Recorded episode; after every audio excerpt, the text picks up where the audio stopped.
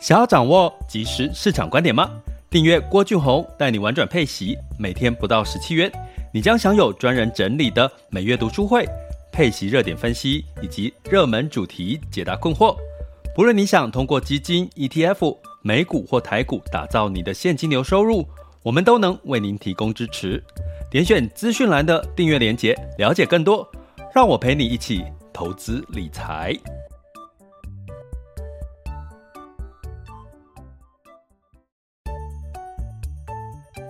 想要掌握即时市场观点吗？订阅郭俊宏带你玩转配息，每天不到十七元，你将享有专人整理的每月读书会、配息热点分析以及热门主题解答困惑。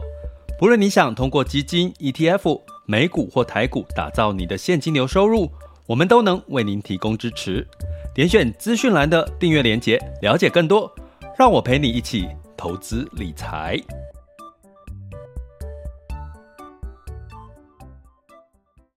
各位亲爱的学员以及听友们，大家中午好、下午好、晚上好。今天是这个二零二三年的一月四日，然后那也即将倒数进入我们的这个旧历年了，对不对？那这次旧历年的这个休假的时间还蛮长的哈，所以呢，基本上呢，应该有一些朋友会规划出国玩。那呃。嗯，出国玩当然是很让人羡慕的啦。哈，相信如果不能出国，必须待在台湾的，应该会觉得蛮羡慕的。但是呢，我们通常在出国的过程当中，其实当然还是希望能够开开心心的出门，平平安平平安安的回家。所以呢，今天其实也因应这个有这个学员提到的哈，有关于这个海外的这个旅游上面有一个叫旅游平安险哈。那可以怎么样去做一些规划，可以让出国旅游的时候可以可以就是不用额外花到这些呃风险的钱哈。那呃这最近期比较重要的其实是几个点哈，一个就是疫情到底国外疫情哈，你保一个旅游平安险赔不赔？以及呢，最近大家应该有听到这个长荣航哈，这个有这个罢工的这个情况。如果影响到你的飞出去的班机，呃，然后造成延误的话，那这样子的罢工事件呢，诶，赔不赔？哈，那其实呢，这件事情都有很清楚的一个答案哈。所以我今天想跟各位来聊聊。那回想到有在国外哈，我有没有？遇到自己亲身经验用过这个旅游旅游险的一个概念哈，呃是有的哈，一个是呃其实是不呃这个我先讲我在日本就是我以前还没有疫情前常常跟全家人会去这个自驾哈，在日本自驾，那应该在这今年应该很多人去日本哈，那日本自驾是这个这个哎右右驾嘛。那其实是还蛮刺激的，大概你适应个，如果这个你在日本开车，大概适应个几一个小时，我觉得几分钟啦，不用到一个小时，基本上你就可以适应右驾了啦。只是说，就是说你会有一个适应的一点点时间。可是我觉得，其实在日本开车还蛮安全的，因为大家如果在日本开车的经验，很明显的就是。呃，日本人开车其实他不会跟你在那边超车啦，争先恐后，或者是通常都是这个会礼让哈，所以其实在日本开车其实还蛮安全的。那我也有在美国开车，美国开车就是比较我在西岸开车嘛，那租了一个这个 minivan，那个时候载了载了同事哈，其实压力很大，其实是因为美国开车就很多的这个 highway，就是很多高速公路。所以呢，美国的车通常会有一个呃，在十几年前就有那种定速的功能哈，因为因为你开那个长那个美国很大嘛，所以它长途你高速公路上面哈，如果你脚一直踩在那个那个加油上面呢，那个油门上面，你会觉得呃久了会很辛苦，所以其实日本那个美国车都会有一个定速的一个功能，就是说你只要把速度定在一个速度，你可能脚放开了，你可能就会。维持那个速度，所以我觉得在美国开车压力很大，是因为其实它其实是第一个，通常路途会比较远啊，第二个速度都在高速公路会比较精神会比较紧绷哈。那所以呢，其实在日本开车，我觉得其实是比较舒服的。那我在日本开车就发生了，大家在在日本呃开车通常都会买保险哈。那保险也有分两种，一个就是比较一个叫全险，那一个叫做一个基本保障。那那一次呢，哦，我基基本上我当然是保全险，结果我就开开开开到。呃，忘记那是哪里了。其实我忘记那个地点是哪里。但是简单来讲，我开车就是那个路啊，突然之间从这个二线道变成一线道，结果不小心 不知道为什么，我就那个旁边的路，那个马路旁边有点高起来的，高起来突出的状况，我就这样给它插过去了，就给它插过去了。因为我们通常去日本玩，全家人一定会租。比较是 Mini Man 啊，或者是一些箱型车之类的哈，所以它底盘通常也比较低一点，所以就给它插过去，旁边就给它插伤了。然后呢，我就想说啊，完蛋了，怎么办？然后大家知道，在日本，你就想说哈，日本如果你自己自撞，或者是跟人家擦撞，跟人家擦撞，你会叫那个那个警察来嘛，对不对？好，那你要做笔录什么一样的。那可是我那个时候是自己擦撞，所以我就想说自己擦撞，你停在那个路，因为它是从两线道变成一线道，如果你在那边停下来叫警察来做做这个记录，好像又会影响到别人的交通，所以我们就直接开走了。结果开开开，那后面还有几天的行程，就会想说。啊，这个不知道保险赔不赔啊？这个哦，就会有一种焦虑感哦。所以有时候其实是这样的，真的，你旅游能够平平安安的出门，真的是一件很开心的事。要不然你中间如果有发生一些事故，你通常都会那个事故都会一直影响到你后面的旅游心情。因为我也不知道到底到底这个日本的这个车险到时候会怎么赔。结果一去了之后呢，刚好就是通常日本的这个租车公司有一些都是会讲。讲中文的，对不对？大部分好像比较多是这个中国过去的齁。那所以呢，他就就一开始就说，哎，我我说我的车子擦撞了嘛，先用英文讲，然后然后他就说我们要叫警察，说他说没有哎，因为我说那个那个时候路其实实在是有点危险，我怕影响到其他人的交通安全。然后后来就是可能那个人要解释什么，解释的不是很能够。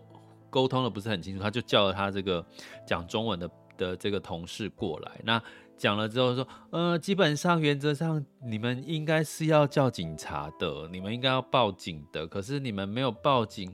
那因为你们是第一次，就是我们没有在那边有我在我啦，因为那个是我嘛，我在那边没有这个开车肇事的记录。他就说好，那这次没有关系，就这样就算了，就给我。就给我就是那个过就过了，因为我保的是全险哦。如果我不是保全险，可能会会有一些争议啦吼。所以就很好心，我那一次就没有花到钱，就把一台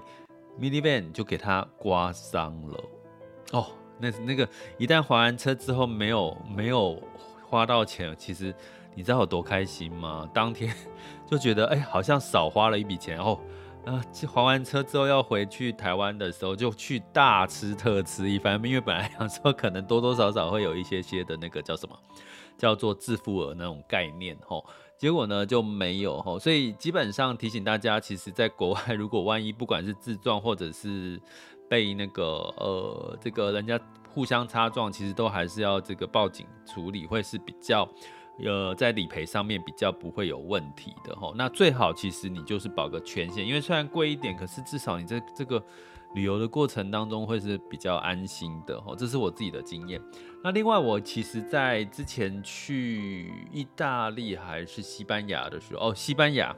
西班牙跟葡萄牙的时候就遇到法国罢工，因为那个时候我回程是要从西班牙这个转机，从法国转机再回到台湾。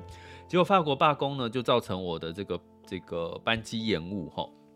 但是因为那个时候没有像现在，所以我要跟各位讲一个重点：现在的旅平险的不便险，大家出出门在外海外旅游一定要保哈。因为我那个时候的旅平险是没有这些所谓的。叫做定额给付，哈，就是实支实付类的。哦，不止哦，我有两次的事情，哈，但是简单来讲，就是说我那次的罢工，就是法国罢工，造成我要隔一天住旅馆，才能够才能够去这个呃回到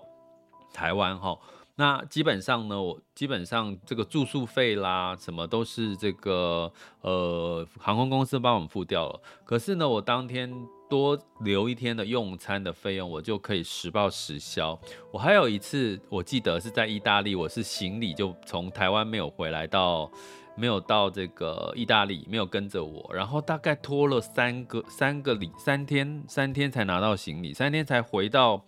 这个这个意大利的那个那个机场去拿行李哦。可是这三天呢，哦，我跟我我我跟我朋友就是这个我就是狂买，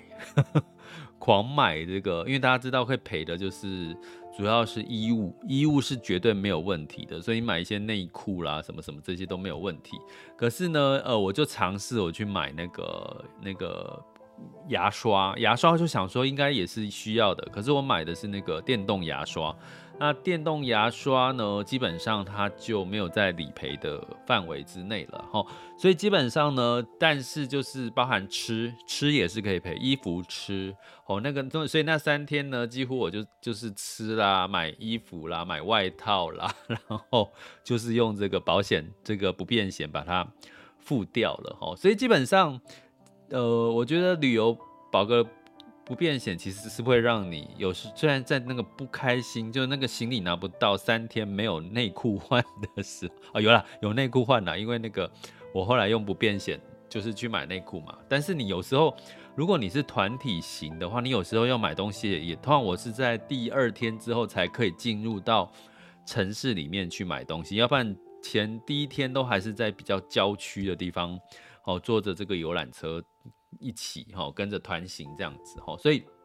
也是一个蛮有趣的经验。可是实际上你真的有旅游不便险，你遇到这些狗屁倒灶的事情，你会比较开心一点哈。所以我我要跟各位讲，呃，怎么去呃投保哈，有几个基本原则要跟各位聊一下。就是第一个，请各位投保旅游平安险，是以买产险为主。因为所谓的旅游不便险是产险才有，呃，一般我们讲的人寿保险，保险公司哈，什么比如说国泰人寿啦、星光人寿这些的呢，基本上它都是保人身的安全，哦，就是有关这个疾病啊、意外啦、突发疾病这些才赔哈。所以你要保这些所谓的班机延误啦、行程更改啦、行李延误遗失啦，这些都是在旅游不便险属于责任的部分，哈，属于这个呃责任的部分呢，就是由产险。所以你千万不要傻傻的认为你跑去啊，我要买旅游平安险，我就等到我要出国的时候到这个呃这个航空公司呃不是航空公司，就是到机场你才买。因为机场大部分，除非现在有什么变动，大部分的这个机场的这个你买旅游平安险的柜台都是人寿公司，都是人工人寿公司，它可能不见得会有这个产险的不便险哦，所以这个可能要提醒大家事先投保。那投保通常是要你出国前的一个一天一周呃一小时之内，就是说你的飞机要飞出去的一个小时之前，你才可以买哦。你如果在飞出去前的一个小时之内，你就保险公司就不让你买了哈，所以你至少要在飞飞机起飞之前的一个小时买。那甚至呢，你可能要更早买的是，当然我刚刚有提到，最近不是长荣航的这个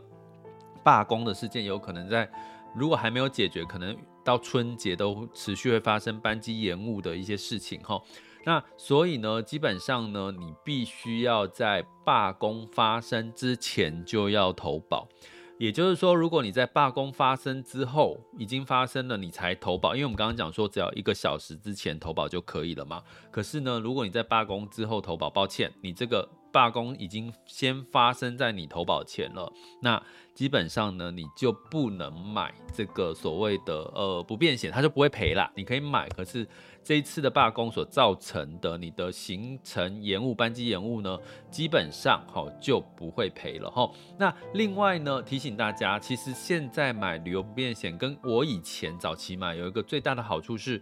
呃，早期的旅游不便险都是实支实付，比如说给你两万块，那你两万块之内，你凭收据去做理赔哈。那你会问说，那收据是需要正本还副本？原则上，现在大部分的旅游不便险会要求的是正本，可是你就要问哈，如果你在投保时，也可以问一下你的这个产险公司，说你投保的这家可不可以副本理赔？如果可以副本理赔，你保两家，其实用一个正本副本 copy 本，其实基本上也是可以哈，两边赔哈。但是呢，如果大部分的产险公司都是所谓的正本理赔，哦，你要收据正本理赔。另外，现在呢，产不旅游不便险在已经有一个叫做定额给付，也就是说。呃，如果你是，你可以二择一哦。如果你实际花费的钱比这个定额给付的钱多，你就选实支实付啊，或者是你买两家，A 家你就用定额给付，B 家你就用实支实付了哈。但是也有没有必要买到两家？我觉得也还好。为什么？因为定额给付只有赔大概是四千到五千块，甚至最多都不到万元哈。呃，看到最多就是一万块啦，最多就是一万块，哈，就是四千到一万块。所以基本上，如果你觉得想要保个安心，你觉得或者是你觉得额度不够，你可以投保两家，然后呢，一家是呃。到时候申请不便险就是用实支实付，另外一家是用定额给付的方式，哈，可以让你在这个呃理赔上面是比较有弹性。那但是提醒大家，这个叫做海外旅游平安险，哈，海外旅游平安险，旅海外旅游不便险，所以很多的理赔都是在海外发生的，哈。除了我们刚刚讲像长荣，如果你还没飞出去，结果呢你投这个投保之后罢工，诶，那这个班机延误就有。就有吼，那很多的部分呢，其实都是在你飞出去才有吼吼，所以这个可能大家要稍微理解一下，但是我没有办法讲得太太多，但是基本上国内出发的，因为罢工事件造成的班机延误，或者是因为呃发生什么事情这种班机 delay，可是通常要 delay 多久？不是说哎呀，我本来是八点要出发，八点十分 delay 了，delay 十分钟我可以赔了，不是。通常要 delay 至少要四个小时以上，哈，大部分哈，你可以看呐，我目前看到的大部分的产险公司的呃班机延误的 delay 至少都要四个小时了，哈，有没有更长的？有哦，有，之前有要 delay 至少五个小时或者是八个小时，哈，所以建议你在投保的时候还是要看这个重点。到底班机延误 delay 到底要几个小时以上才算延误？但是目前看到大部分因为竞争嘛，这个投保也是有竞争，所以大部分现在好像都拉到差不多四个小时以上。也就是说呢，我之前有一个经验哈，就是在那个台湾，台湾要起飞啦，然后他就延误了，就真的延误了这个两个多小时，你知道吗？那个人的心态很很很很糟糕，就是。我发现延误两个多小时，就想说，哎呀，既然延误两个多小时，那你再多延误一个多小时好了，因为这样四个小时以上，我就可以赔到 赔到五千块，补助一下旅费也不错哈。所以那个时候就会有这种不可取的一个心态。但是四个小时，就是如果你是，比如说举个例好了，你是这个呃延误了三个小时五十分钟，抱歉，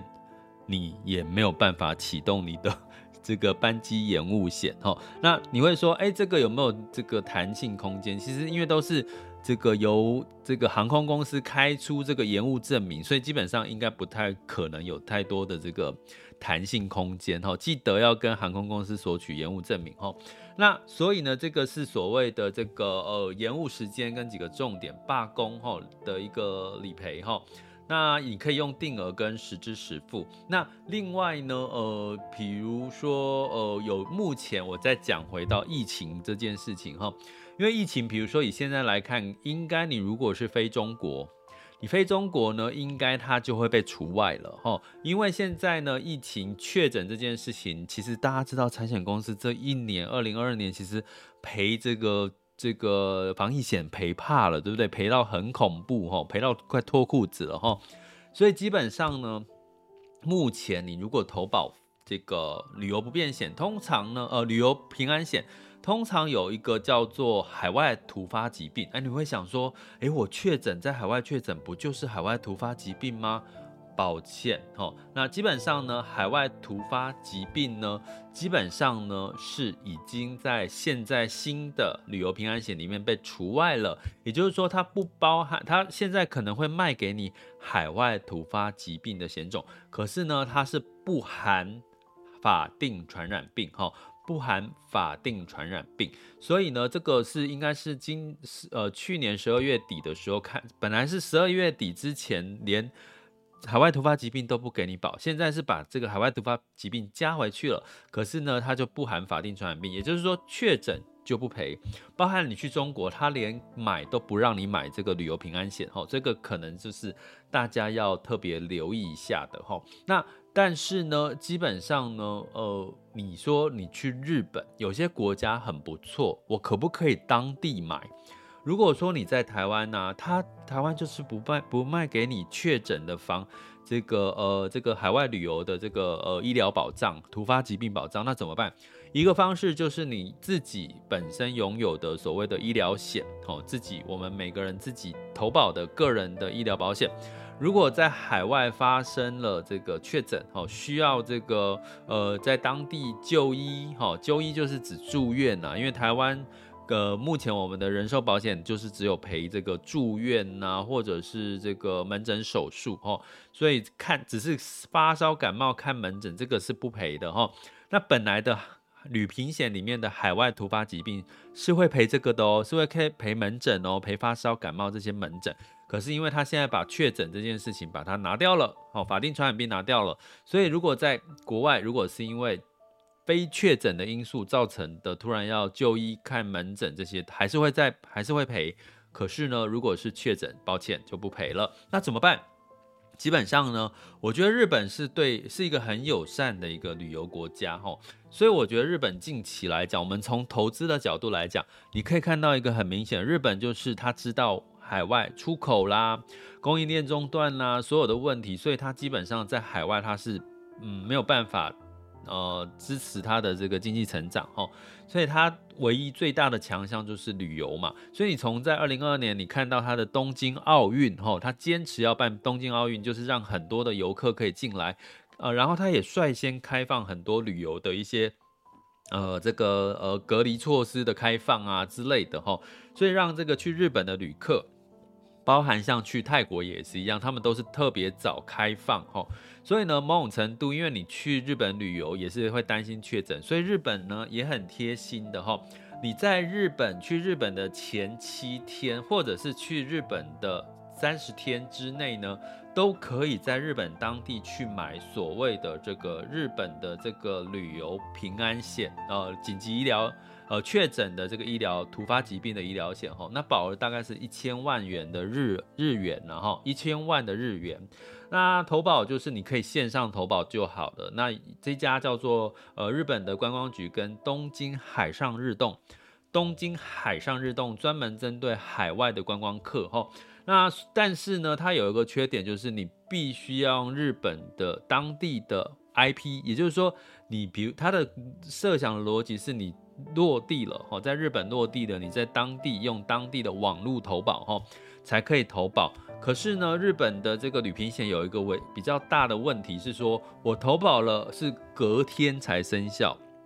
比如说我已经在日本落地了，我隔天哦，隔天这个我的这个海外旅游平安险才隔才生效，所以呢，基本上你有一天的这个等待期，你会有一天空窗期了，空窗期。可是也，我觉得也还好，是说你不可能说你在台湾不确诊，然后去日本待一天你就确诊了吧，对不对？不可能待一天你马上验就变阳性了哈。所以基本上呢，应该这个一天如果是为了确诊，哈，你同时有买台湾的旅游平安险嘛，哈，基本上不是确诊，基本上都还是有这个海外突发疾病保障。可是呢，你担心去日本那边一两天之后确诊，那你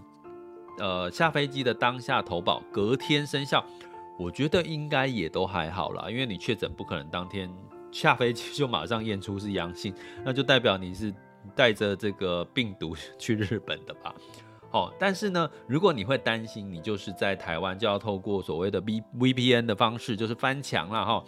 翻墙到日本，哈，就是假这个假装你是在日本的的 IP 哈，这个网址去做投保哈。所以呢，基本上呢，日本呢本身的这个。呃，海外突发疾病呢，我觉得也很不错哦。有有一个重点哈，我觉得是很不错，它会有电话帮你翻译哈，有中文的翻译哈，呃，帮你这个就协助就诊呐。啊，第二个就是所谓的治疗费用免付现金，也就是说，你到这个它相关的这个呃呃医院哈，就是可能跟他们有合作的医院哈，治疗费用药费他会直接付给这些医院跟药局，也就是说，你去医院看个诊。看完之后，看完拍拍屁股就走了，你也不用再担心说你还要先付钱，再跟日本的这个呃产险公司做申请，他就直接由这个呃这个医院跟这家产险公司做申请了哈。所以我觉得这家叫东京海上日动，东京海上日动，你可以去 Google 一下哈。或者是你直接去 Google 一下这个日本的海外旅客的呃这个医疗保险哈，那这个是连这个呃确诊也都会赔的哈，确诊哈也都会赔，所以你可以用台湾的旅游平安险哈的海外突发疾病，再加上这个呃日本当地的然后，那其他的其他的我就没有细究了，但是因为我们应该去日本玩的人是比较多，应该这个资讯对大家是有帮助的哈。所以简单来讲，哈，你去日本，呃，去国外旅游，记得投保海外的旅游平安险，再加上这个旅游不便险。如果你去日本，就在当地再投保一个所谓的海外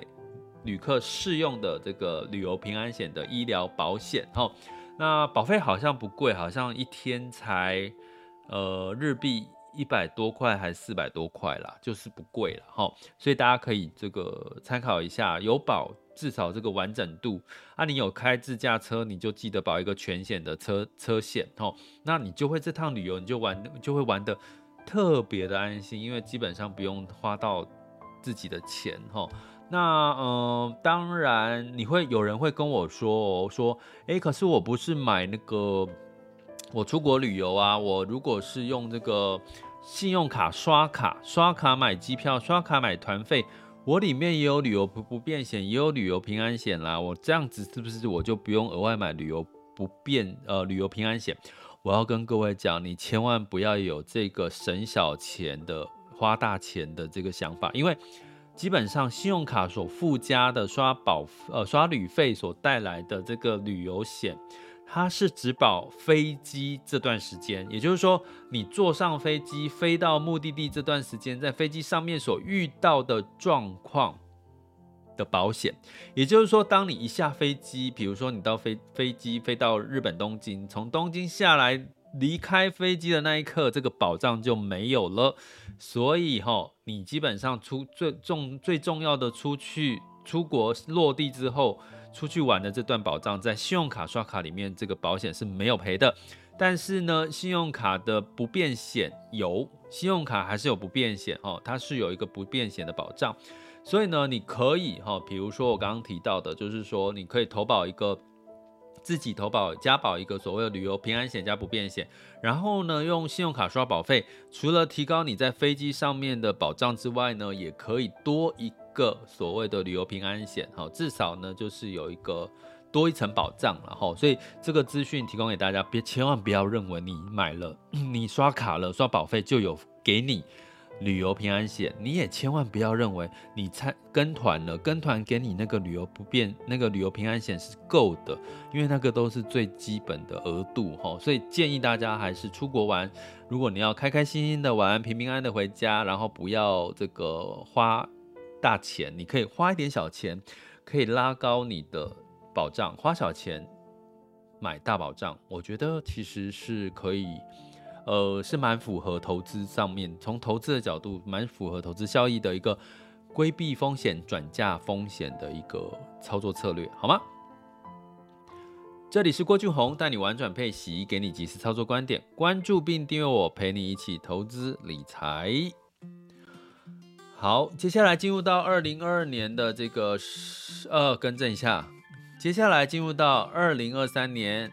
一月四日周三的全球市场盘势轻松聊。好，那这个呃，刚刚前半段呢，我们讲了这个保险，这个出国旅游的旅游平安险哈，顺便也跟各位附带提一下，保险业的确在。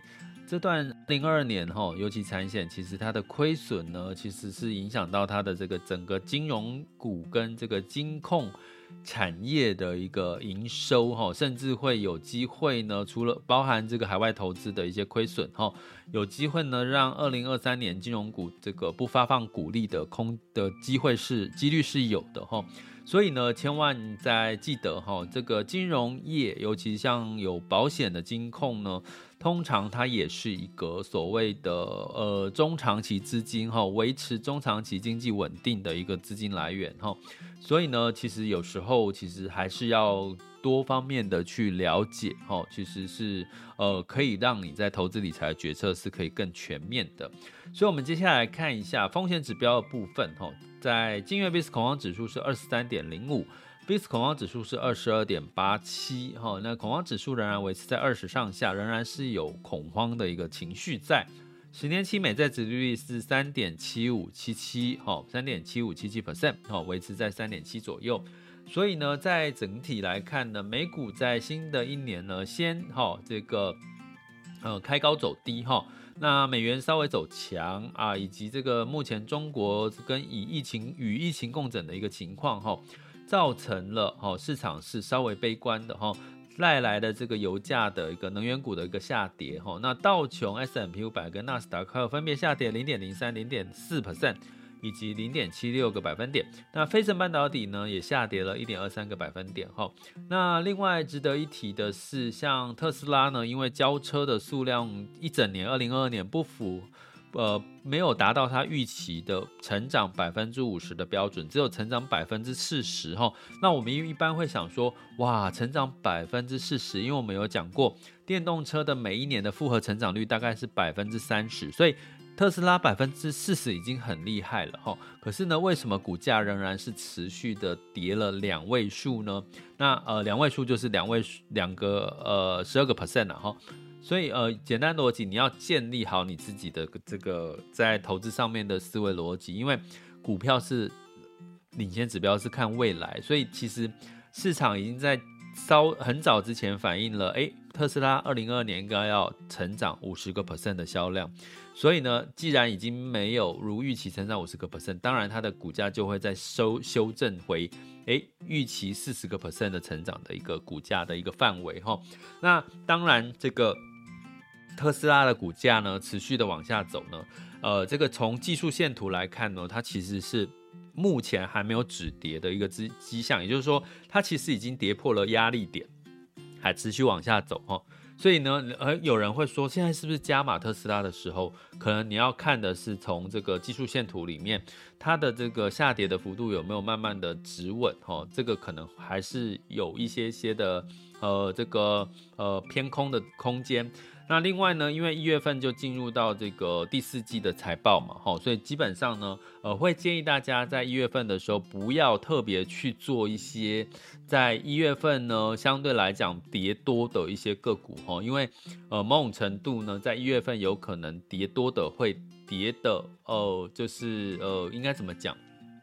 一月份如果说。在呃上半年哦，去二零二二年表现的不错，一月份跌的哦，你就不用特别去做一些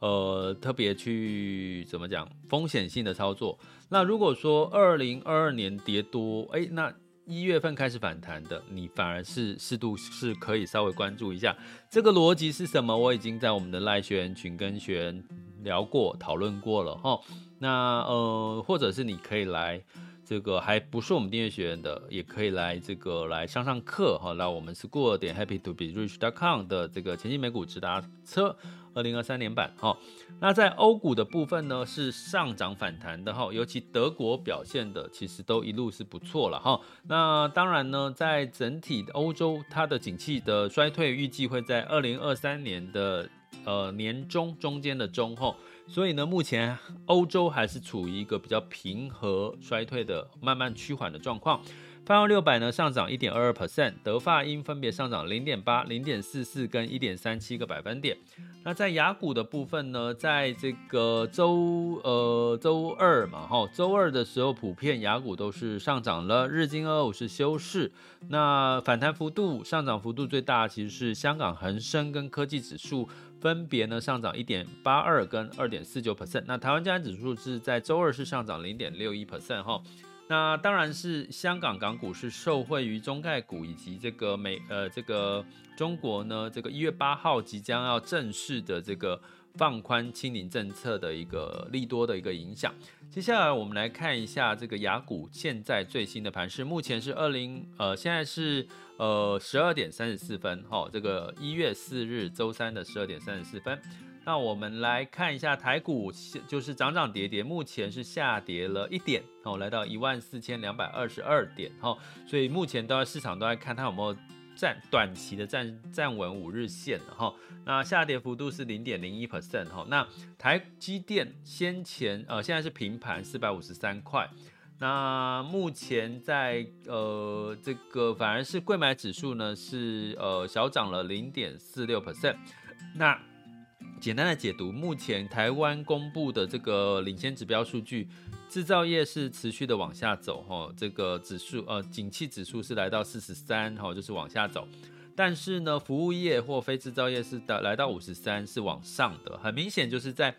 疫情解封之后，经过一连串的与疫情共处，大家开始慢慢的放松了，所以内需呢就消费就开始有信心就起来了哈。所以你可以用这样的逻辑去套用到全球，或者是像包含像 A 股哈，也是慢慢的会往这样的一个趋势走哈。也就是说，在二零二三年，可能非消费性的类股会比其他类股会稍微的强一些些哈。那在这个陆股。A 港股的部分呢，恒生指数是上涨了二点三 percent，恒生科技上涨了三点三九 percent，就是我们刚刚提到的，因为疫情趋缓的，呃，不是趋缓，就是呃放宽哈、这个中国政策放宽的一个关系。那上证指数也来到零点三二 percent 的涨幅哈、目前三一二六点哦，三一二六点，三千两百点是目前它的压力点哦，所以它如果慢呃上到三千两百点。可能要站稳哈，才会有利于它后续的一个走势哈。那在这个